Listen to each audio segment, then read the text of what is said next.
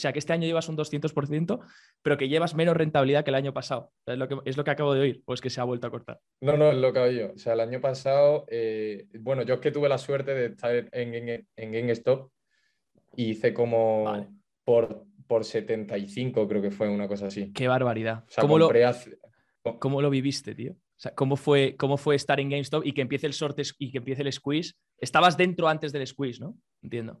Sí, sí, yo, yo había comprado más, o menos, no sé decirte si 2019 finales o principio de 2020, porque vino un profesor a mi universidad eh, que se llama Edgar Fernández Vidal, que si ve este vídeo, luego le daré un saludo o lo que sea, pero eh, trajo la tesis de, de GameStop y dije, hostia, esto tiene mucho sentido. O sea, no es una cosa de, o sea, como os ha dicho luego, de, dije, de Reddit y tal.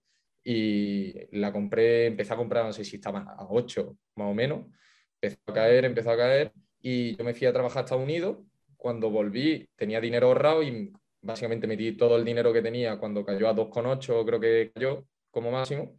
Y el precio medio se me quedó en 5,5. Luego subió, empezó el short squeeze como en 20, creo que fue, en 20 dólares la acción y ahí realmente yo ya me había estudiado el caso de Volkswagen muchísimo, el, el de el short squeeze de Volkswagen. Eh, había visto casos no de short squeeze, pero sí de cosas parecidas, em, de temas de que no casaban las acciones y tal, las, de, las que había en circulación con el número de órdenes que había. Y mm, más o menos dije, bueno, pues eh, vendo cuando pase de 100, creo que dije, o 150. Pero me pilló los exámenes de la universidad y te olvidaste de vender, dijiste, bueno, la, largo, ¿no? Y se te fue a 400. cuánto fue? ¿Cuánto se fue eh, GameStop? o sea, yo, yo las vendía a 375. Muy bien. Y, no tuve, o sea, no tuve ni idea de lo que estaba pasando. Eh, y, un día llegó a mi casa cuando terminó el último, literalmente el último examen lo tenía como a las 12 de la mañana. Eh, terminé como a las 2 de la tarde, comí, después de comer, abrí el mercado, miré la cuenta al banco y dije vender, ya y, ahí, se, ahí, ahí se quedó. Joder, lo que te hizo.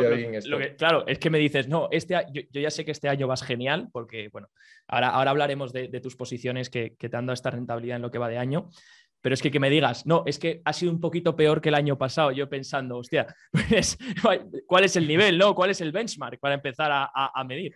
Y digo, muy bien, muy bien. Joder, Pedro, pues preséntate, sobre todo, eh, tío joven eh, con, mucha visión, con muy buen recorrido, con, mucho potencial. Preséntate un poco porque yo creo que toda la gente a lo mejor eh, un poquito de nuestra edad o menos eh, se va a sentir muy, muy identificada y, puede aprender mucho de ti. Así que bueno, os presento a Pedro, a ver si te puedes presentar rápidamente para que la gente te conozca y, que sepa un poco lo que haces a día de hoy. Bueno, pues yo soy, me llamo Pedro Gutiérrez, en, en Instagram algunos me conoceréis por Gutiérrez Capital o en Twitter Gutiérrez Cap. Y, bueno, eh, yo terminé el año pasado economía en la Universidad de Málaga, pero siempre la afición que he tenido han sido las inversiones. Eh, tengo, o sea, el año pasado tengo un track record más o menos de, no sé si es de 8.000, 9.000% y este año de 220%. El año pasado tuve la suerte de, de haber tenido en cartera GameStop, eh, que ya supongo que la mayoría lo conoceréis, y además me pilló con un 100% invertido esperando ese gran short squeeze. Y ahora actualmente aquí en Madrid, pues, o sea, estoy en Madrid y me dedico, soy analista en fondo, no sé si, si lo he dicho ya. Y, y, también ahora un poco se ha hecho, no sé si decir un poco viral, pero hay gente que me ha preguntado por Twitter, que me ha visto y tal. Eh, una jugada que hice que fue con, eh, que básicamente se la, se la copié a Barry porque llevaba yo unos meses queriendo hacer un short a, a, los bonos en general y como creo que el gobierno estadounidense es el más propenso a estabilizar su moneda y a, y a subir los tipos, pues se lo hice a TLT y se la copié a, a Michael, a Michael Barry a través de, de, de compra de, de, puts. Y este año, pues GR Today llevo más o menos un 220%, 215%. Lo tengo que mirar porque las opciones son bastante volátiles, pero vaya, más, más o menos es, es eso. ¿Sigues con el, ¿sigues con el puto abierto? Sí. Vale, vale. bueno, esto, esto cada, día, cada día salta un, un, gran porcentaje, entiendo, ¿no? Esa volatilidad a la que estarás acostumbrado eh, es, es, alta. Ya, y si encima me has dicho que ibas con GameStop el año pasado, entiendo que, que bueno, que tienes. Eh, asumes bien el riesgo, ¿no? Sabes, sabes gestionarlo y no, y, no, y no te vuelves loco cuando la posición va en tu contra, que de hecho hoy, por ejemplo, entiendo que estará yendo en tu contra, eh, que estaban bajando los, los yields. Eh, cuéntanos, o sea, has dicho como Michael Barry, es verdad que, Michael Barry, si no recuerdo mal, lleva ya casi un año, ¿no? Eh, corto, corto bonos o corto el TLT. Y Michael Barry la, abrió, pero esto es curioso porque la abrió, la cerró como dos meses después. No sé cuánta rentabilidad tuvo porque nunca se supo más o menos cuánto de strike ni de vencimiento ni nada. Pero la cerró dos o tres meses después y dijo, nada, ha sido un tradeo, chavales. y, y la cerró. Y ahí se quedó. Nadie sabe al final cuál era la tesis de Barry ni nada. Bueno, entiendo que la, tuya iba muy enfocada a, inflación. Eh, también te he visto muchas veces, a lo mejor, no sé si en Twitter has comentado ciertas cosas sobre energía, entonces creo que también estás algo relacionado con el sector, o no sé si me equivoco, con el sector energético. Y, también te he visto mucho hablar de la inflación y entonces yo creo que un poco tu apuesta fue el entender que tras todo lo que había hecho la Reserva Federal por el COVID y por el quantitative easing y toda la impresión, ese dinero regalado ¿no? que llega al sistema, encima te he visto que eres un poco seguidor de un poco de la, escuela austriaca en este sentido, y, toda esa, esa, impresión, pues al final se traslada en más inflación. Y, tú apostabas por eso, ¿no? Porque el gobierno estadounidense controlase para, para mantener el dólar vivo, controlase esa, esa inflación. Creo que esa es la tesis, ¿no? Más o menos por encima para alguien que no la pueda entender. No sé si hay algo que más que viste o que, o que te llamó la atención para, meter un corto a los bonos, porque entiendo que apuestas por esa subida de, los intereses. Sí, realmente eh, mm, la tesis mucha gente la asocia a la crisis de los 70, la de que se subieron los tipos de interés incluso. La de Paul Volcker, ¿no? Exacto. sí, vale.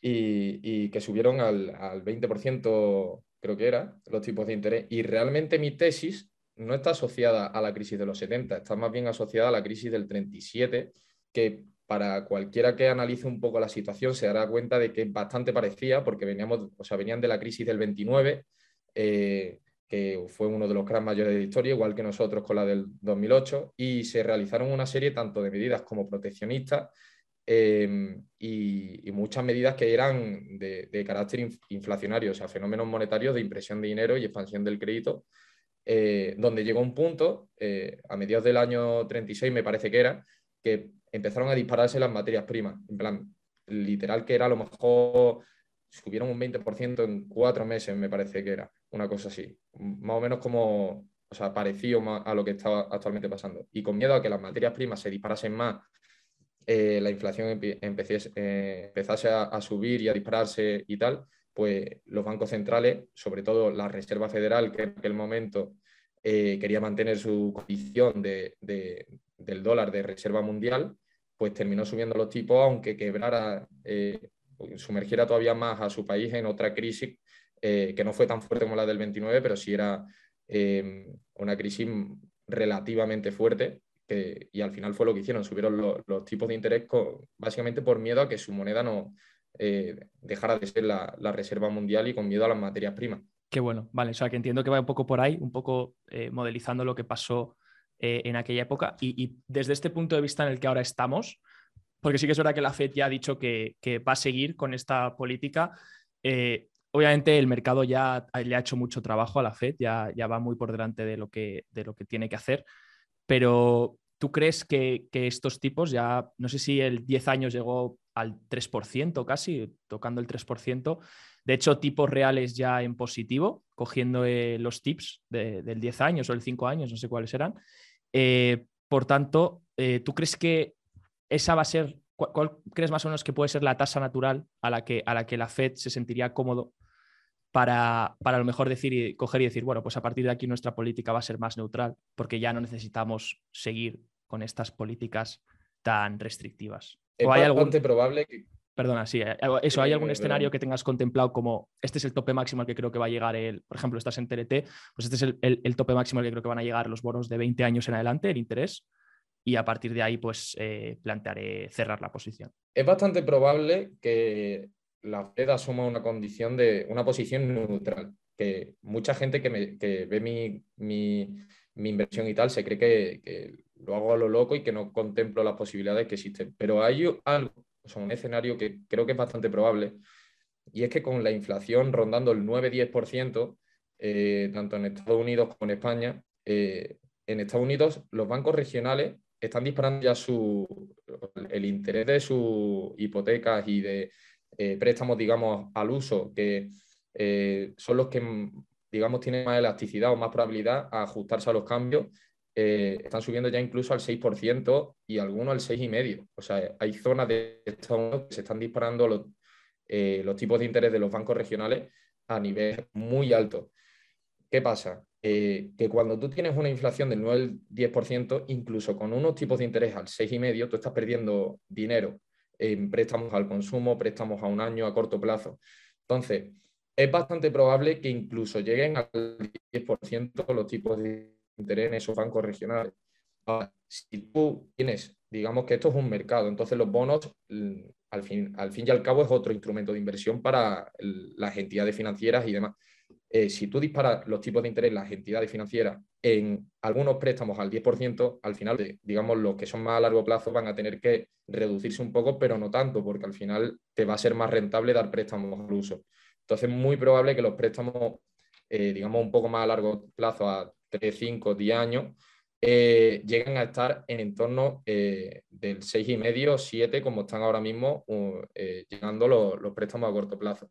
Entonces, lo que yo creo es que si los préstamos de las entidades financieras, o sea, digamos, que son las inversiones que hacen las entidades financieras, eh, tienen rentabilidades del 6,5, 6%, eh, si el Estado le está dando, o sea, está, ofreciendo instrumentos al 3%, no son competitivos. O sea, no tienen ninguna, ningún tipo de competitividad para mí como entidad financiera que yo invierta en, un instrumento financiero del Estado cuando tengo otro que lo tengo mucho más cercano, mucho más líquido, eh, o sea, no, no, tiene, mucho sentido. Entonces yo lo que creo es que si la Fed o el gobierno o quien sea, la Fed no tanto, pero si el gobierno no empieza a subir más, o sea, no se empiezan a subir más los tipos de interés, el, al final se van a quedar sin financiación y no van, a, no van a tener otra que impulsar un poco. Yo creo que los tipos de interés pueden llegar incluso al 4, 4 y medio.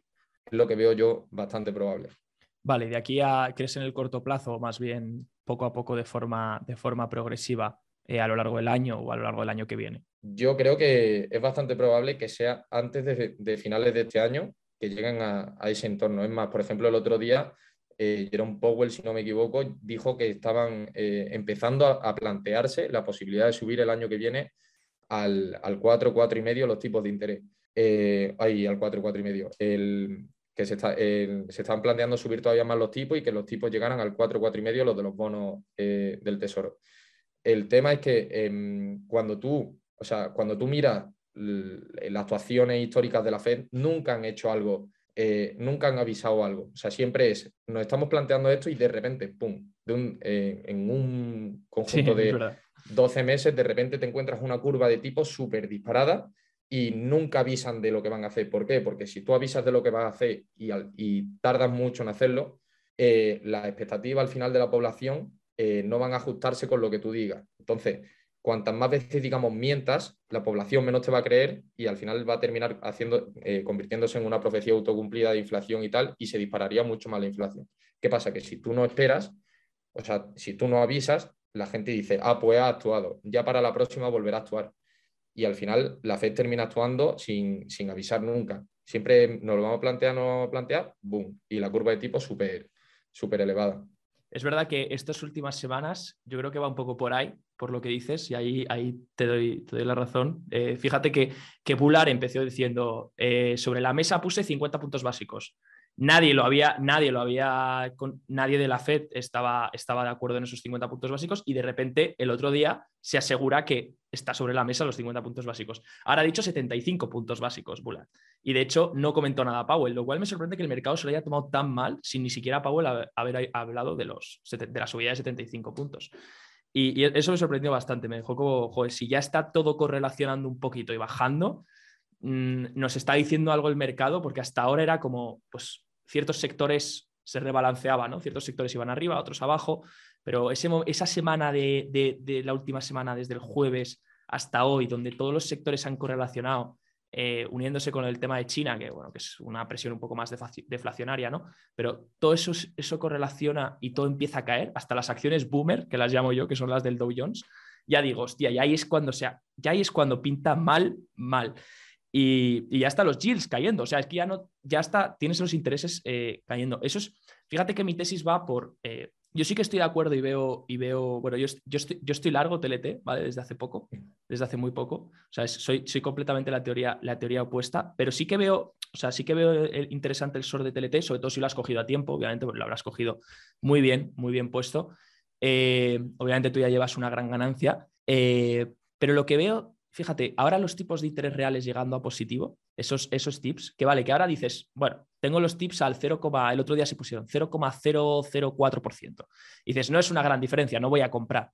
Ya, pero en cuanto se te pongan en el 1, ¿cuánta demanda, ya no solo estadounidense, cuánta demanda de gente va a entrar en, esos bonos? Porque, coño, si resulta que el mercado está cayendo, eh, tengo a todos los sectores prácticamente correlacionados ahora por miedo a una recesión y cayendo y resulta que, esto me está dando un rendimiento positivo y me cubre la inflación a 5 años o a 10 años, hostia, pues igual me planteo meterlo ahí y por lo menos cubrirme la inflación. No sé, no sé qué opinas sobre esto. Si, si crees que puede ser determinante para que la gente diga y haya sobredemanda, ¿no? Que de hecho el bono a 10 años, eh, de hecho, por eso el interés del bono a 10 años es tan bajo históricamente, porque parte de esa, de esa demanda de mundial, que mucho más que el boom, porque el boom ha tradeado por debajo de, por intereses negativos mucho antes, y, otros bonos, pues hace que la gente se desplace a esos bonos americanos y todavía mantenga el interés aún más bajo. ¿no? Sí, incluso eh, esto es una teoría de la, de la escuela austríaca que se llama teoría de la liquidez, que básicamente digamos que cuando se produce una inconsistencia temporal entre activo y,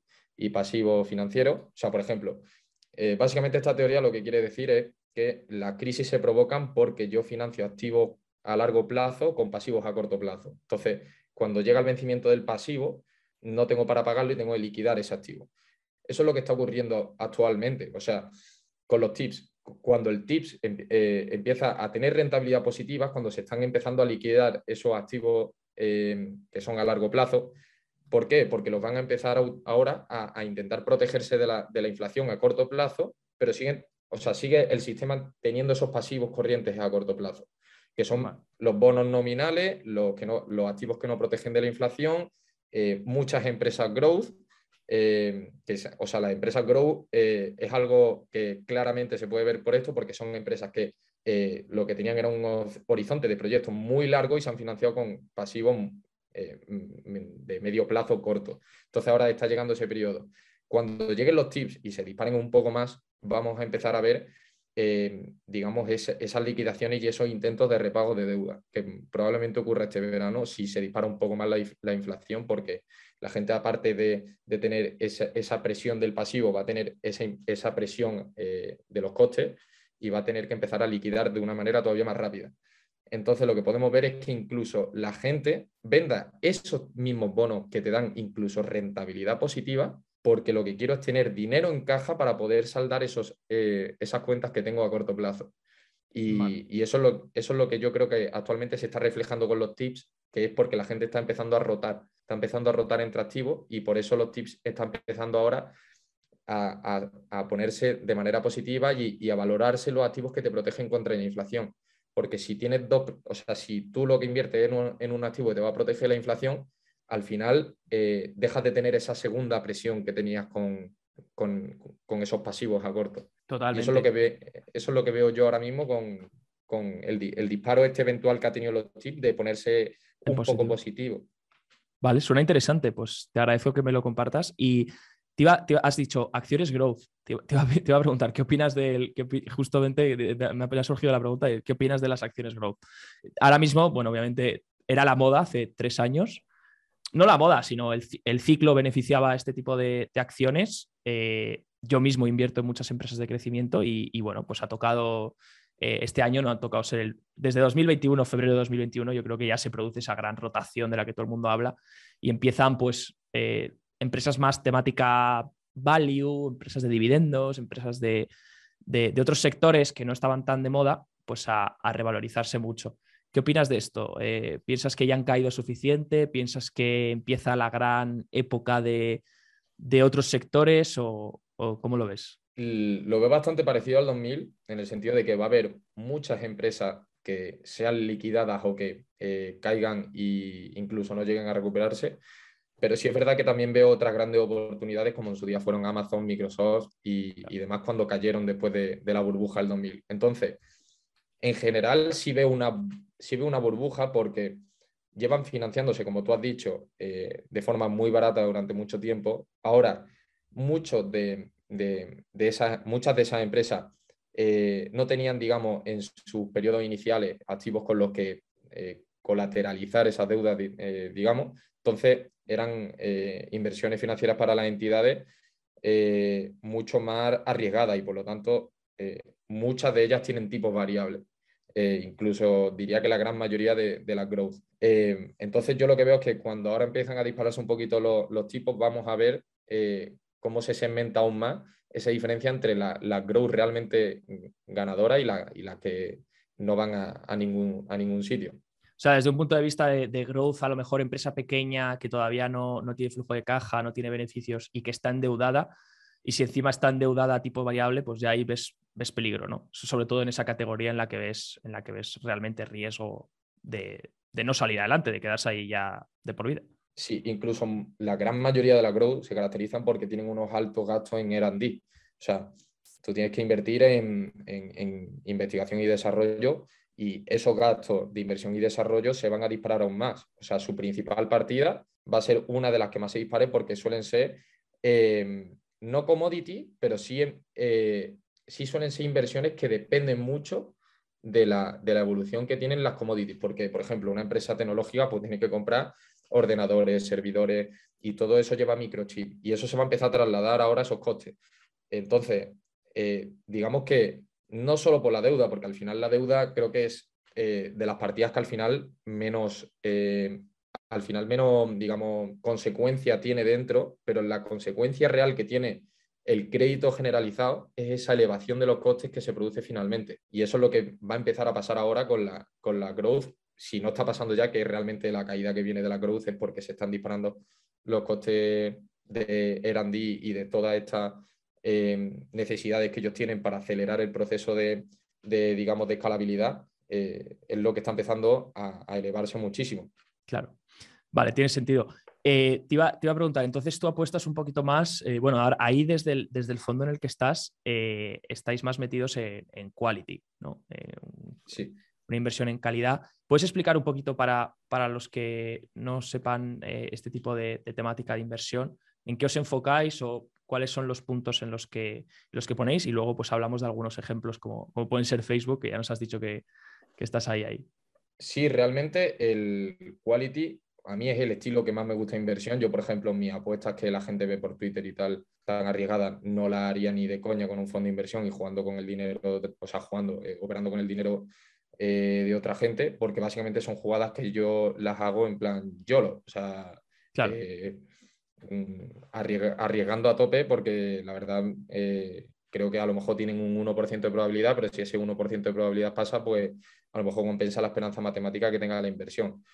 Pero un fondo quality para mí es la mejor forma de, o sea, la, inversión quality es la mejor forma de invertir porque básicamente estás comprando empresas que tienen pricing power, que tienen todas las ventajas competitivas posibles, que no son growth, que tienen estructuras monopolísticas porque eh, probablemente sean, debido a esas ventajas competitivas que tienen, pues eliminan prácticamente a la competencia o utilizan el capital allocation para adquirir eh, otras empresas y al final quedarse con gran parte del mercado, si no es el mercado al completo, y, al final eso es lo que va a hacer que sean las empresas más rentables. O sea, hemos visto que históricamente, si tú coges un periodo, eh, creo que era de más de 20 años, 30 años, tú coges eh, los índices value, los índices growth, eh, pues el fondo, o sea, el, índice quality creo que lo batía como un por 10, o sea, por 10 veces, una puta barbaridad, porque al final, o sea, es como decir, pasa mañana voy a, a apostar a quién gana la liga. Pues no voy a apostar a que la liga, eh, con todo mi respeto, la va a ganar el Cádiz. No la va a ganar el Cádiz, la va a ganar el Madrid, por ejemplo, o el Barça.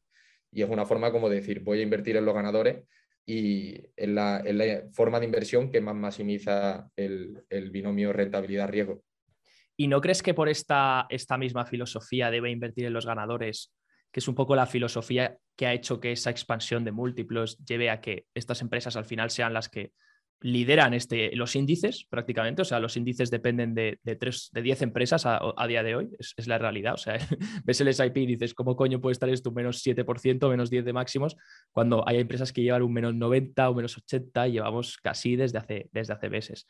Entonces, ¿no crees que a lo mejor esa, esa querer apostar por los líderes, ya no solo personas individuales, ¿eh? hablo también de ETFs, un poco toda la, todo, eh, que de hecho creo que la, escuela austríaca está un poco en contra de esto, ¿no? Esa, esa esa cosa que se pone, que se va retroalimentando, ¿no? Porque al final, pues es una empresa que crece, los ETFs la tienen que comprar, los fondos indexados tienen que invertir en ellas, el que compra un fondo indexado está replicándonos y al final es una burbuja que se autoalimenta y no sé dónde ves ahí el quality posicionado, si a lo mejor crees que tiene que haber una, un, a lo mejor un ajuste de múltiplos, ciertas bajadas en algunas empresas de, quality tradicionales o, ves que todavía están ahí listas para, para seguir arreando. Actualmente creo que la mejor inversión que se puede hacer, porque al final, en periodos de inflación, son las que tienen poder para seguir elevando los precios incluso más y mantener sus costes bajos. Entonces lo que hace es elevar más los márgenes. ¿Qué pasa? Que al final tu competencia, cuando no tiene esa capacidad, termina quebrando. Y tú, eres, y tú lo que haces es ocupar una parte del mercado que no ocupabas antes. Y al final es algo que eh, parece que se retroalimenta de forma negativa, pero es de forma positiva, porque al final, eh, por ejemplo, eh, una empresa que tiene un monopolio, digamos, de, por ejemplo, baterías eléctricas, por poner. si la gente no tiene otra forma de adquirir batería eléctrica, da igual cómo sea el ciclo, que yo voy a poner el precio que me dé la gana y los costes van a ser los que me dé la gana porque voy a ser la única que va a comprar, digamos, o la que va a satisfacer la gran mayoría de la demanda de esos costes que, estoy teniendo. Entonces, al final, en forma de beneficio, y es algo que, o sea, si tú miras los mejores inversores de la historia, o sea, Warren Buffett, Peter Lynch, Stanley Druckenmiller, George Soros, absolutamente todos compran quality actualmente. Y, y, si esa gente supiese, o sea, no supiese invertir, pues a lo mejor no le haríamos caso, pero coño, llevan a lo mejor 30 años teniendo rentabilidades extraordinaria e invirtiendo en estas empresas quality las siguen teniendo. Entonces, como eh, es algo que, el, o sea, en mi, en mi, forma de pensar lo veo claro. No, no, no, sí, yo estoy totalmente de acuerdo en esto. Es algo que, de hecho, lo hablé hace poco, no sé con quién, la, quién lo defiende mucho, un compañero Dave, que también, que también habla mucho de quality y dice, mira, lo mejor que puedes comprar cuando hay volatilidad y estás y tienes miedo y no sabes lo que va a pasar es compra quality y cuando caiga fuerte y haya miedo en el mercado, compra quality y, espera sentado y no, no hagas nada. El problema es, yo creo que entra donde, donde ver qué es quality y qué no es quality, ¿no? Porque hace poco, eh, ostras, me he comido, macho, eh, argumentos de que Netflix, como era funk, era, era quality stock y que, claro, y que los servicios de suscripción eh, tienen, tienen pricing power, o sea, pueden mantener los costes, porque claro, como es una suscripción, pues eh, vale 10 euros o vale 11, la gente, aunque haya recesión y haya crisis y no pueda comer, va a seguir pagando el Netflix, porque es lo único que le saca de, su, de su, día a día y, no va a renunciar a ello, como a lo mejor puede ser el tabaco, que es muy defensivo ¿no? en, este, en este ciclo. Eh, pues, mancho, yo creo que Netflix ha demostrado que ha, callado bocas diciendo, pues mira, hemos perdido, sí que es verdad que mucha pérdida viene del tema de Rusia, pero, pero dice, mira, hemos perdido suscriptores y resulta que a lo mejor no hay tanto pricing power, ¿no?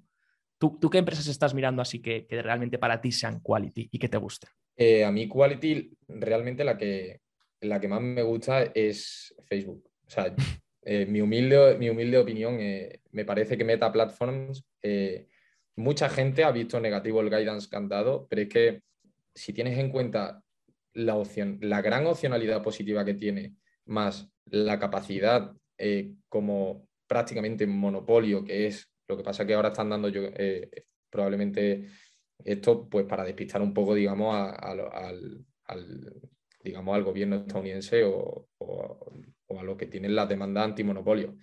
Pero si te das cuenta, eh, está TikTok y poco más. Y TikTok ya la han copiado en los Reels. O sea, bueno, estaba Twitter, pero la van a hacer privada, ¿no? Parece ser. O sea que ya un competidor menos. Pero al final Twitter, por ejemplo, no tiene nada que ver con, no, Instagram o Facebook. O sea, es, totalmente distinto. Y si tú buscas empresas que sean más o menos parecidas, estaba en Snapchat, las stories. Estaba Vine, los vídeos. Estaba Periscope, los directos. Y al final, pues, una por una, te quedas con el mercado al completo. ¿Y qué te parece ese gasto que salió en los últimos resultados, ese gasto en, tema del, metaverso y multiverso, es decir, metaverso eh, que está haciendo?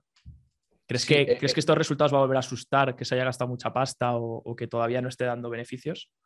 Es curioso porque al, final ese gasto en CAPEX es en ingeniero y, y prácticamente servidores y demás, pero que no es algo que sea específicamente el metaverso. O sea, es una inversión que realmente Facebook necesita para el resto de su negocio. Entonces, eh, al final, si no sale bien el metaverso, todo, eh, no nos olvidemos que el CAPEX al final es una inversión y la puede rotar. Si es verdad que dijeron al principio que para este año iban a tener unos gastos operativos, o sea, un, OPEX de entre, eh, creo que eran 92, 97 billones y ahora la han bajado a 90, 95 billones por la caída que esperan del revenue pero realmente eh, ese gasto va a ser en ingenieros y en empleados y, en, y, es una inversión, ¿no? realmente es gasto de R&D y de, em, y de General and Administrative, o sea que no, no, es algo dirigido específicamente al metaverso como mucha gente ha hablado, incluso ellos pues, en, el guidance me parece que hablaban como que,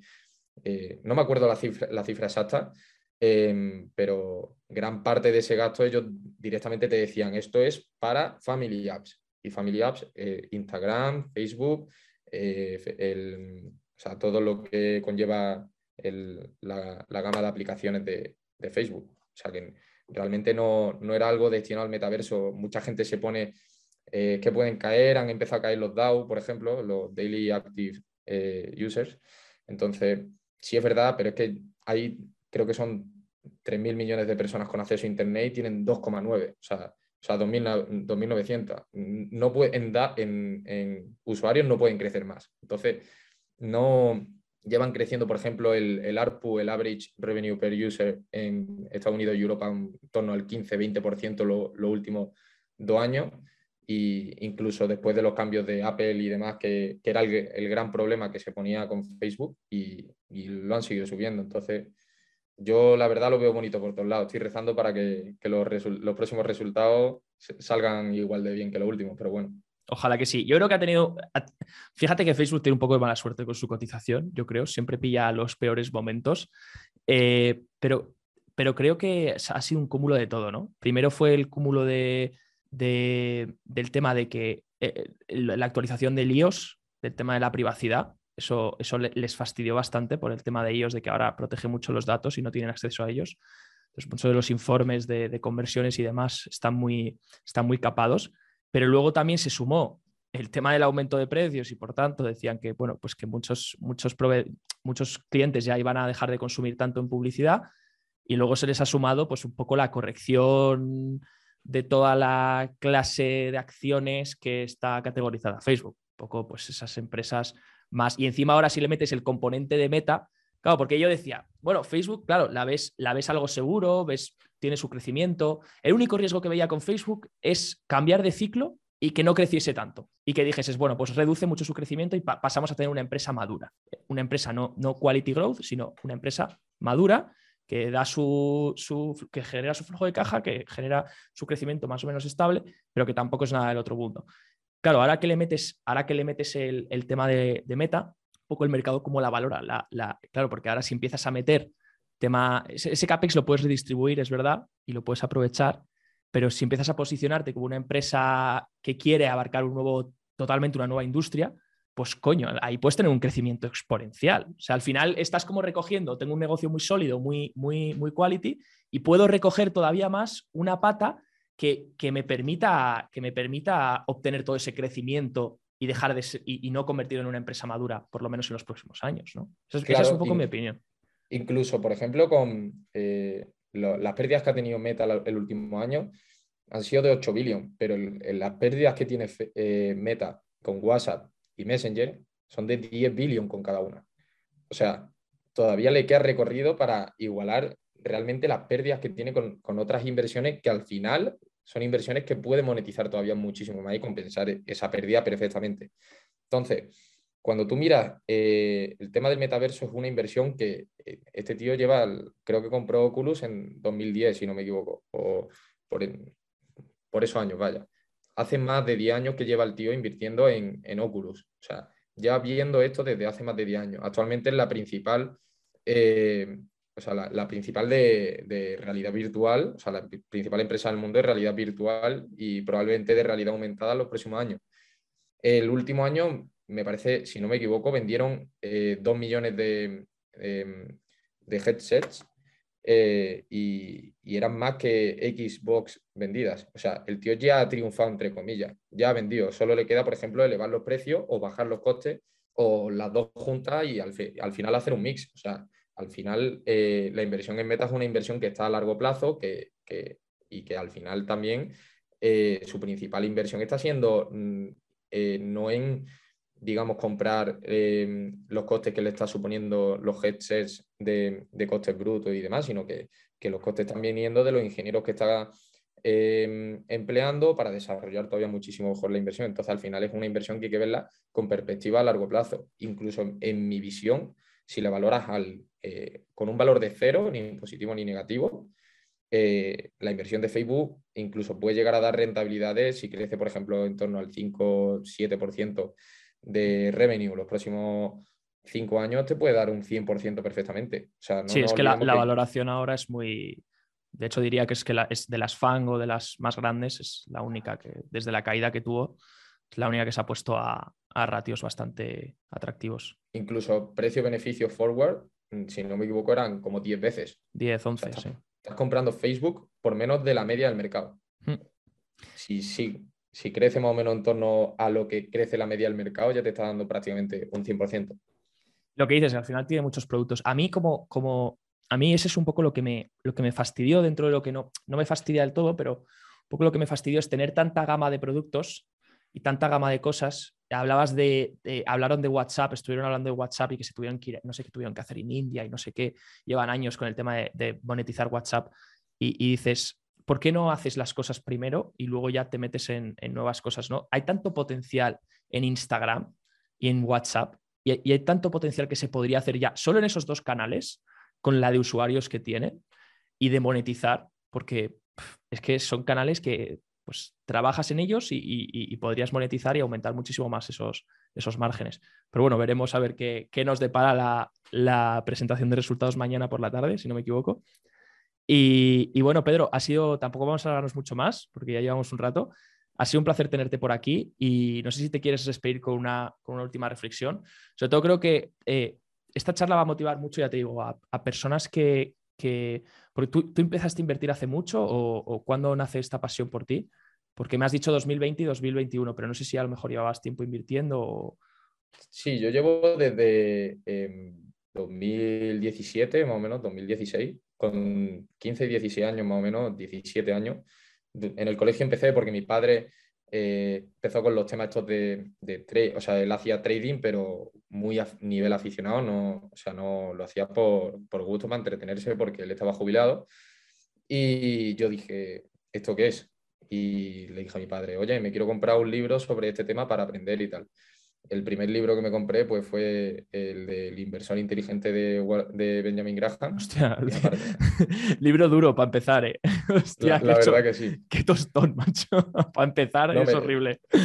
Me, lo leí por primera vez y dije, no entiendo nada. Vale, ¿de, qué está hablando? Porque veía lo de activo corriente, tal, no sé qué. Claro. Término eh, financiero y dije, vale, me apunto a un curso. Me apunto a un curso de finanzas y a partir de ahí empecé otra vez a leer simplemente yo lo que recomiendo a todo el que pretenda aprender a invertir eh, son dos cosas. Una, el mercado es dinámico. No penséis, no compréis porque la valoración está barata, ni porque ni vendáis porque la valoración está cara, sino eh, mirarlo cómo va esa empresa futuro, observar el entorno. Eh, todo depende de otra cosa siempre. Entonces, es un mercado súper interconectado y hay que analizar bien todo el entorno y cómo se va a posicionar la empresa en cuestión. Y la segunda cosa, que es que a todo el que vaya a empezar en finanzas, que aprendan a modelizar, a, hacer valoraciones de empresas, que, aprendan realmente desde una perspectiva financiera eh, cómo funcionan todos los estados financieros, la contabilidad de una empresa, por qué hacen una cosa, por qué no hacen otra, y también de, de poder razonar por qué ese gasto va ahí y ese no va ahí, y este, este ingreso de dónde viene, y, puedan aprender perfectamente a, leer lo que es una empresa, porque al final es, un, es otro lenguaje la finanza. Entonces, aprender a un nuevo lenguaje y, ya es como ser un traductor. Genial, Pedro. Pues nos quedamos con esta, con esta reflexión y gracias de nuevo por, por haber venido, por haber defendido tus, bueno, tú por habernos contado cuál ha sido tu trayectoria eh, eh, hasta aquí y por habernos traído lo que, lo que tienes en cartera y lo que defiendes. Así que nada, muchas gracias y, esperamos verte pronto. Si gusta, pues eh, te pasas otra vez por el canal y hablamos de, otra apuesta que tengas pronto macro o sobre alguna acción. Perfecto. Muchísimas gracias a vosotros por invitarme.